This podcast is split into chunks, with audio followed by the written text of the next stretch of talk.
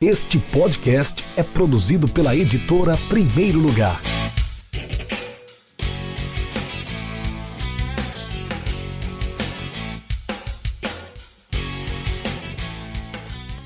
É, essa história, até para quem for ler, é a história que abre o livro. É, e eu decidi abrir porque eu acho que ela é muito pouco conhecida, as pessoas não conhecem. E ele foi o primeiro jogador a, a se assumir publicamente teve muitos problemas por isso, depois é, até tentou negar que tinha se assumido, mas no fim das contas ele, ele tinha sim. Então, querendo ou não, ele acabou levantando essa bandeira aí.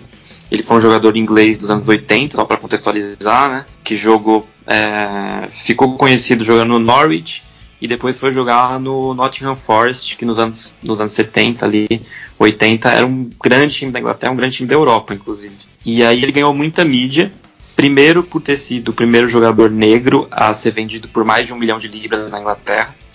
Então, só por isso ele já estampou as capas de diversos jornais. E aí, depois que perceberam que ele tinha essa, essa vida homossexual, ele passou a estampar mais ainda as capas de forma sensacionalista. E aí, toda essa pressão da mídia, é, uma infância problemática que ele teve também, que eu conto no livro, é, tudo isso acabou é, gerando diversos transtornos ele passou é, a não ser aceito mais em nenhum clube, então ele ficou pipocando em vários clubes, passou por muitos clubes mesmo, assim, estilo Louco Abreu, sabe? Fez 40 clubes na carreira, era ele. Porque ele não conseguia se firmar, ficava três meses em um, três meses em outro. E então isso acabou gerando vários problemas na carreira dele e teve um fim trágico que eu também conto no livro. Acabou morrendo muito cedo, enfim.